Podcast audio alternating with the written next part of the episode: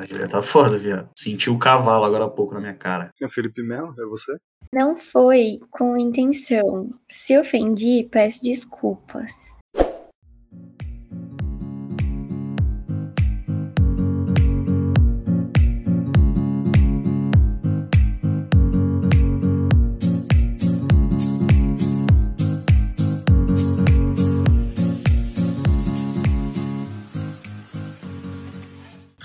Fala, meus consagrados. Sejam todos muito bem-vindos ao 17 episódio do Giro de Notícias do podcast Segue o Jogo.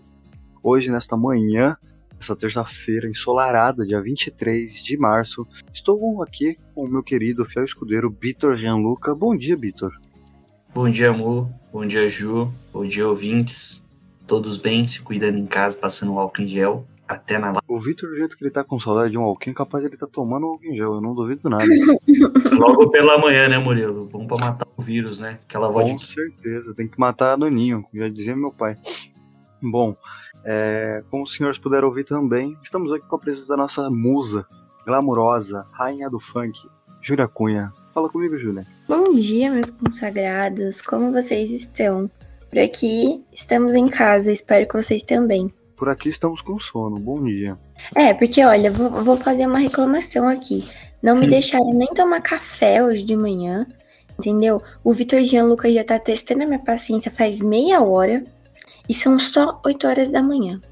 Rapaziada, só pra contextualizar os senhores, que a gente tá aqui meia hora pra começar essa gravação. Ela tava planejada pra 7 horas da manhã, agora são 8 e 10 precisamente.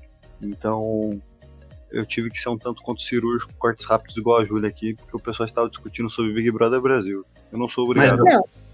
Não, sobre o Big né? Brother não. Sobre o fato do Big Brother acontecer nesse momento. É, a real é que assim, sabe, olha, o VG, ele tem que acabar.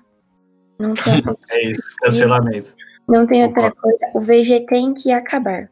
Quem concorda, deixa aí nos comentários pra gente no Instagram, fora VG. Concordo, craque. Bom, rapaziada, começando a nossa pauta de hoje. Hoje, basicamente, nós vamos falar sobre o Paulistão que vai acontecer no Rio de Janeiro, né? Basicamente isso. O Paulistão Carioca. É, exatamente. que ironia, não é mesmo? Enfim, É. a hipocrisia. Bom, Vitor, então vamos falar aqui do primeiramente do jogo do Corinthians que vai enfrentar o Mirassol nessa terça-feira lá em Volta Redonda. A gente sabia que ia acontecer primeiro é, São Bento e Palmeiras, né? Mas como não teve muito tempo, o Palmeiras ele se recusou a jogar e vai jogar amanhã. Bom, é, eu não tenho muitas expectativas nesse jogo aí, porque falar pra você que falar de Corinthians não me anima nada. Acho que você também não. É, o Corinthians vai pegar o maior algoz do São Paulo no último ano, o Mirassol. e acabar com a temporada do São Paulo apenas em, em março. Cada calma lágrima. o clube do WhatsApp, famoso. E assim, o Corinthians já. Enfim, tem, a gente sabe né, das limitações do elenco do Corinthians. O principal ponto aqui que a gente tem que ressaltar é a questão do, do Paulista né, acontecer em outro estado. Né? A Federação Paulista, como a gente havia noticiado no episódio de ontem, tinha cancelado, até tinha suspendido as quinta, sexta e sétima rodada, e depois ela poucas horas depois ela já chega com o anúncio de que vai acontecer um jogo, ia ter rodada dupla, né? Corinthians e Mirassol, Palmeiras e São Bento. E logo na sequência, um do outro, no mesmo estádio, que eu não me lembro, assim, da última vez que isso aconteceu no futebol, acho que em tempos modernos, assim, pelo menos desde que eu sou pivete, eu não me recordo nenhuma vez no futebol profissional, principalmente na primeira temporada que isso ocorreu. O Palmeiras, como você disse, se recusou a jogar na terça-feira pelo tempo de viajar, enfim, preparar toda a delegação para a partida, o confronto contra o São Bento. Então, a gente vai ter hoje o jogo do Corinthians, né? Como eu disse, não tem muita expectativa, acho o time do Corinthians limitado, vai pegar o Mirassol que é ainda mais limitado que o Corinthians, e o principal destaque do Corinthians, que vinha sendo o Matheus Vital, uma bela surpresa esse ano, né? O Matheus Vital tem qualidade desde os tempos de Vasco, ele não vinha desempenhando bem, e nos últimos jogos ele melhorou muito, mano. O rendimento dele, enfim, começou a ser criativo ali no meio de campo, trazer a velocidade na transição ofensiva para o time do Corinthians, e assim, passou a ser o jogador mais importante do time. E adivinha, quando o Corinthians tem uma notícia boa, que é o bom desempenho do Vital, ele sente dores, vai passar por cirurgia e vai ficar, no mínimo, aí, seis semanas fora de campo. Então, notícia péssima para o Corinthians, que apesar desse momento, apesar de tudo, vai ter jogos importantes, né? Tanto do Paulista e da Copa do Brasil, e pode ficar aí sem o seu principal jogador, né? Que é o Matheus Vital. Pelo fato do Corinthians não ter muito dinheiro para contratações e não ter é, divulgado nenhum reforço essa temporada, essa notícia é péssima, né? O Corinthians vai ter dificuldade sem o Vital jogando ali no meio. É, sem dúvida. Eu até poderia fazer piada, mas aí é sacanagem, né? Doença, pô. Não se brinca com essas coisas, né? Bom, Júlio, em relação ao palestão que tá acontecendo no Rio de Janeiro, o que você acha, Júlio? Discordo. Não, falando sério. Falando sério agora, acho que esse é o ponto até de toda a discussão que a gente tava tendo aqui, né? É, mano, não sou a favor do Paulistão acontecer no Rio de Janeiro. Acho que, mano, a gente tem total condição de fazer isso acontecer em São Paulo. Mas também não sou a favor tipo, de manter o futebol nessas condições. Enfim, toda uma discussão aí de podcasts anteriores também. Mas, enfim, por um lado aí, né, a gente vê que no caso do Corinthians alertou todo o elenco, é, os jogadores também, né, concordaram na realização. Já não foi o caso do Palmeiras, mas o Palmeiras não foi o caso de tipo, ah, não concordo por causa do coronavírus. Os caras não, não concordaram por questão de, de logística, de estrutura para a viagem acontecer de última hora, né? Então, puxando aí o gancho e relacionando tudo isso, o Felipe Melo até ironizou nas redes sociais, né? Ele postou assim no Twitter: Ah, mas então em outros estados não tem mais vírus. A gente pode jogar em São Paulo, a gente não pode jogar em São Paulo, mas pode jogar fora de São Paulo, é isso mesmo? Avisem aí pra levar minha família pra lá. E, mano, tipo. Concordo com ele nesse sentido. Acho zoado ele ironizar, mas. Exato, mas, tipo assim, mano, pra mim o ponto não é esse. O ponto não é esse, tá ligado? Eu acho que, tipo, tem total condição de acontecer em São Paulo. Concordo com ele nesse ponto de, tipo, ué, se não vai acontecer em São Paulo, não tem por que também acontecer, tipo, no Rio. Tá, tá de boa lá pra, pra galera viajar e tal. Mas não foi nesse sentido o posicionamento do Palmeiras. Tô vendo a galera postar muito nas redes sociais. Ah, o Palmeiras se recusou a jogar, o Palmeiras é, se posicionou. E, mano, não foi muito bem assim que aconteceu, não, tá ligado? A gente tem que defender o clube quando ele tá certo e apontar quando ele estiver errado também. O Palmeiras não chegou a se posicionar por conta do vírus, como está fazendo, por exemplo, o Felipe Melo. Ô, Ju, inclusive ontem, com, conforme a gente discutia a pauta, a gente falando dessa questão de que o Palmeiras tinha se negado a jogar, primeiramente eu tinha imaginado que era por conta do vírus. Depois a gente viu que era por causa de falta de tempo mesmo, né? Exato, e tipo, mano, é, é fácil, né, postar assim na mídia, ah, o Corinthians vai jogar, o, o Corinthians quis jogar e o Palmeiras se recusou. Mas a pegada não é bem essa, né, mano?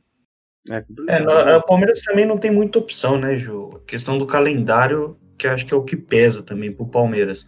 De fato, os jogos vão ter de acontecer, né? O Palmeiras não vai ter como se negar a jogar uma partida do Campeonato, do Campeonato Paulista sem, de alguma forma, ser prejudicado por isso. Perder por WO, né?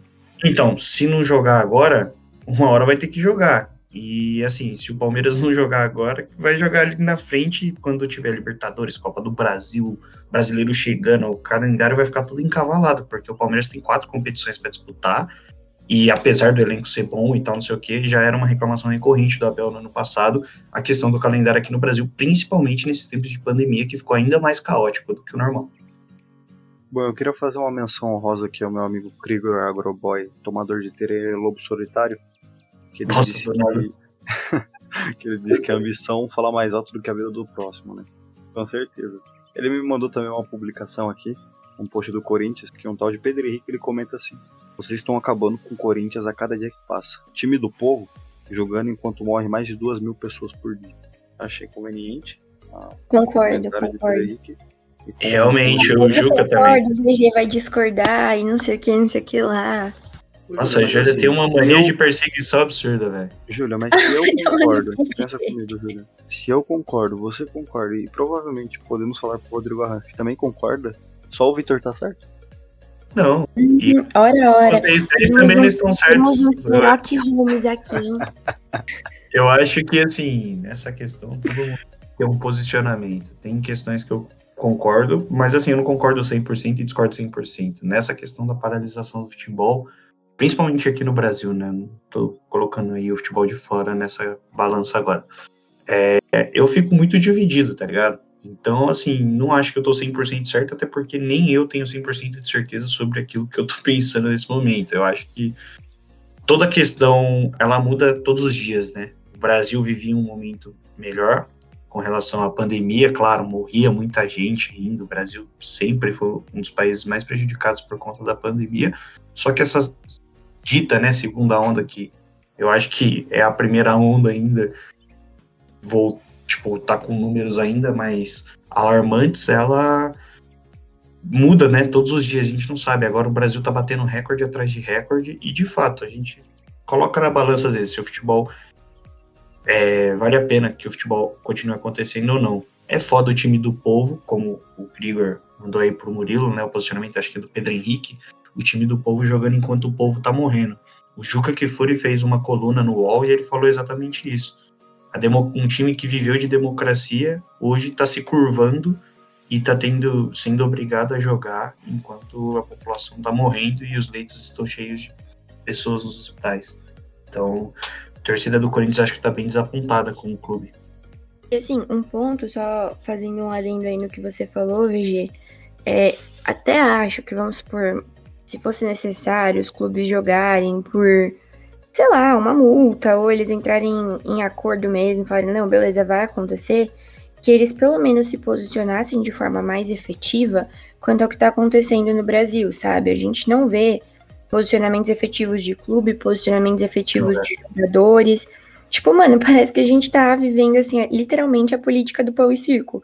O futebol vai acontecendo, a galera vai assistindo e é tipo uma realidade paralela, assim, porque enquanto você tá assistindo o jogo de futebol, não tem vaga, tem lista de espera para conseguir um leito no hospital, entendeu? É, então, Ju, ontem. Pode continuar. Não, era só para finalizar, assim, eu acho que a gente precisava de posicionamentos mais efetivos de instituições, clubes e principalmente jogadores, né? Coisa que não tem acontecendo. A gente vê aí, inclusive, jogadores quebrando o protocolo de segurança, né? Tipo, é. saindo, enfim. Não, isso aí é foda. Bem complicado. Inclusive, Júlia, se você quer um posicionamento assim também uh, mais rígido por parte do podcast, só falando para os nossos ouvintes ainda que acho que não entenderam a gravidade da pandemia que a gente está vivendo. Fique em casa, arrombado. Se você ficar doente, não tem leito. Não tem leito. Você morre. Não, não Principalmente se você for de Mogi das Cruzes. Exato. Beijo, fica em casa. Se você ficar doente, sabe? Se você estiver tomando banho, escorregar, cair no banheiro, você se fudeu se você não bater a cabeça. Porque não tem o que fazer com tem você. Não tem onde você ficar. Leito tudo, né, Ju? No, na live do Arnaldo do Tironi, que teve a Soft Open com o Mauro César, tava acompanhando. E o Mauro falou isso. Já pensou se um jogador sofre um acidente grave dentro de campo, precisa sair de ambulância e ir pra UTI e, tipo, a UTI tá lotada? Mano, não é. Isso é louco, Porra, mano. Tipo, Caraca. Puta que pariu, velho. Olha a situação Pô. que a gente tá vivendo. E eu concordo com a Ju. chorar, irmão. Me dá vontade de chorar de pensar nesse bagulho. Então, é. E eu concordo com a Ju com relação à falta de posicionamento dos clubes. É que futebol é, aqui no Brasil tem muito essa cultura de não se envolver politicamente, né? Lá nos Estados Unidos, por exemplo, a gente vê totalmente diferente. Os, todos os jogadores se posicionam, todos os jogadores falam abertamente seus posicionamentos, por mais que muita gente... Eu quis só fazer aquela ressalva, né? A gente... Vocês lembram do bagulho do Ibra, né? Tipo, o Ibra falando que esporte e política não se misturam, mano. Mencionando o Lebron. É, eu não sei Discord, como né? a gente tem pessoas que ainda mantêm esse discurso de que esporte e política não se misturam, porque, mano. O Bo acabou de falar que concorda. É, tipo, mano, se misturaram desde sempre, tá ligado? Sempre, não vai, velho. Não vai se misturar. Sim. É, sim. Eu, eu não preciso falar minha opinião, porque quem acompanha o podcast aí já ouviu eu falando isso aí umas quatro vezes.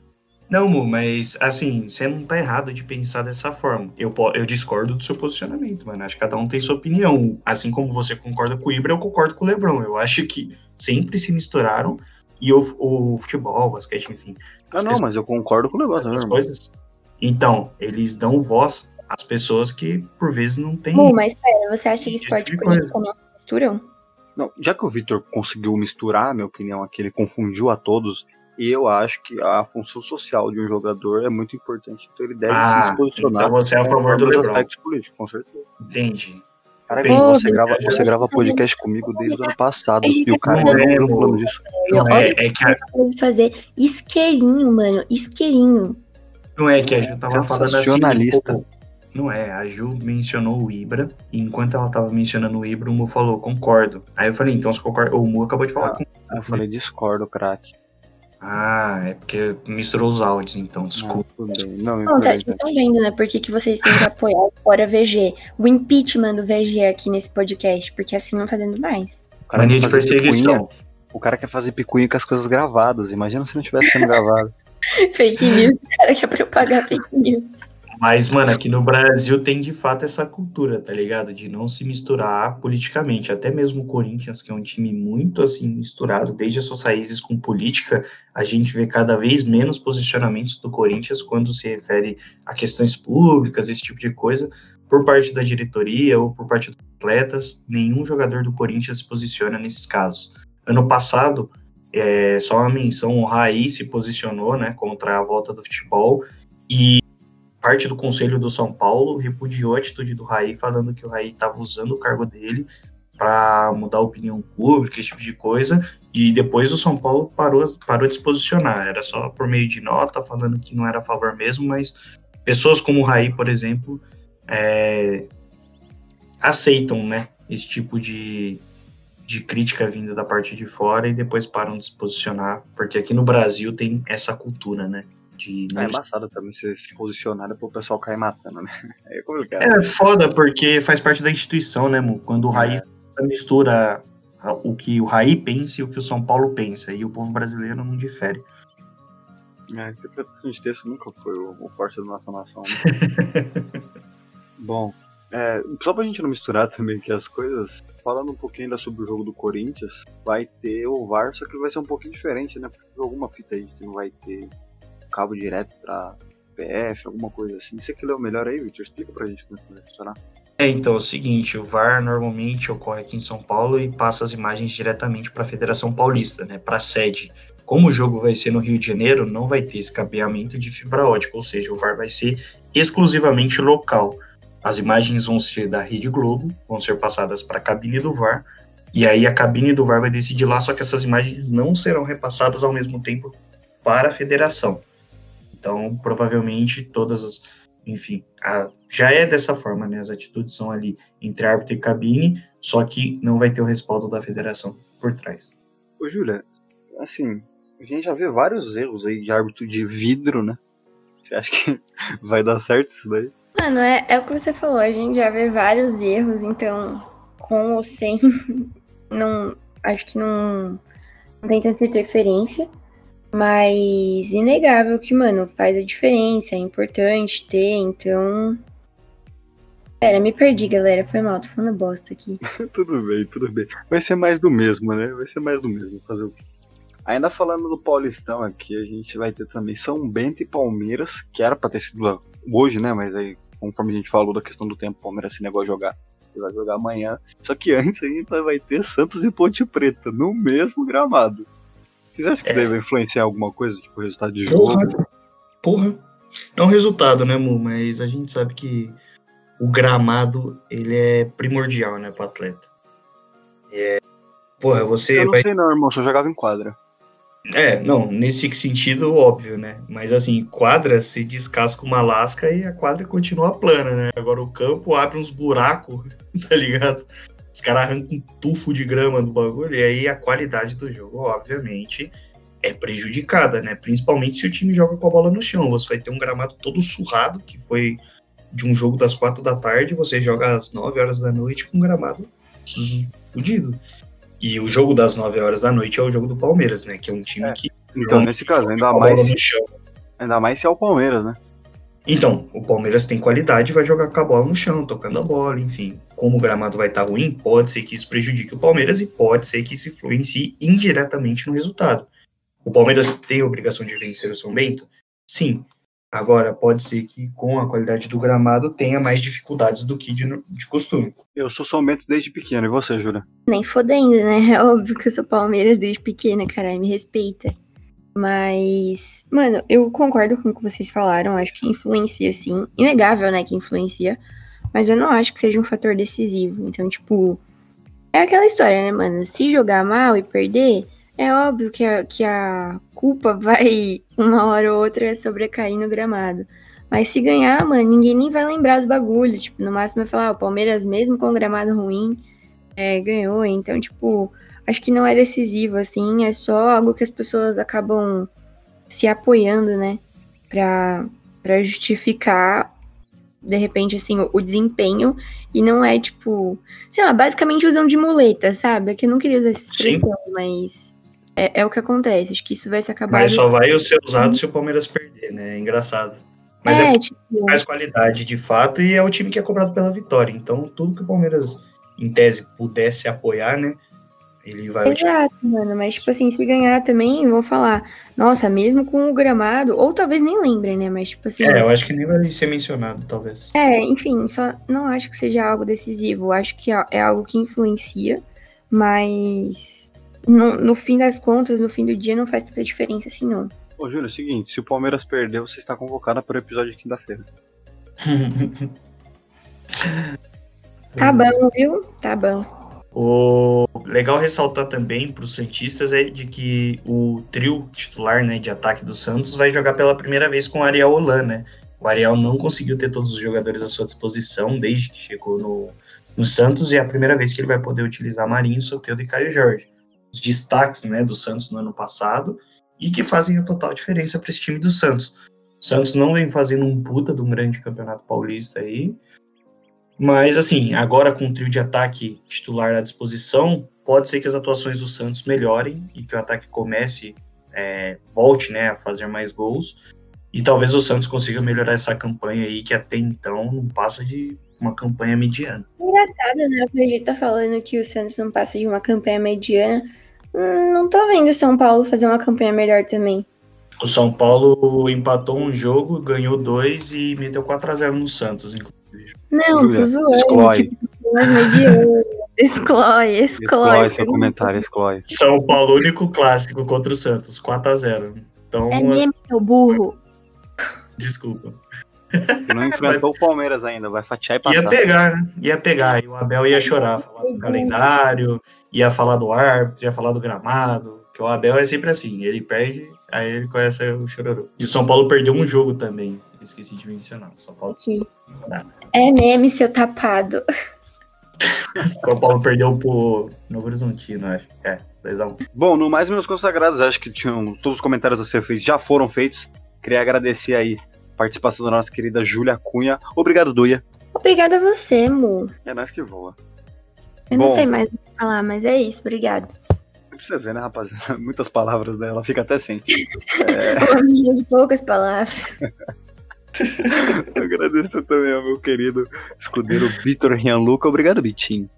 Obrigado, Mu, obrigado, Ju, obrigado, ouvintes. Não se esqueçam de acompanhar a página do podcast, arroba podcast segue o jogo, o arroba Ju Cunha, o arroba...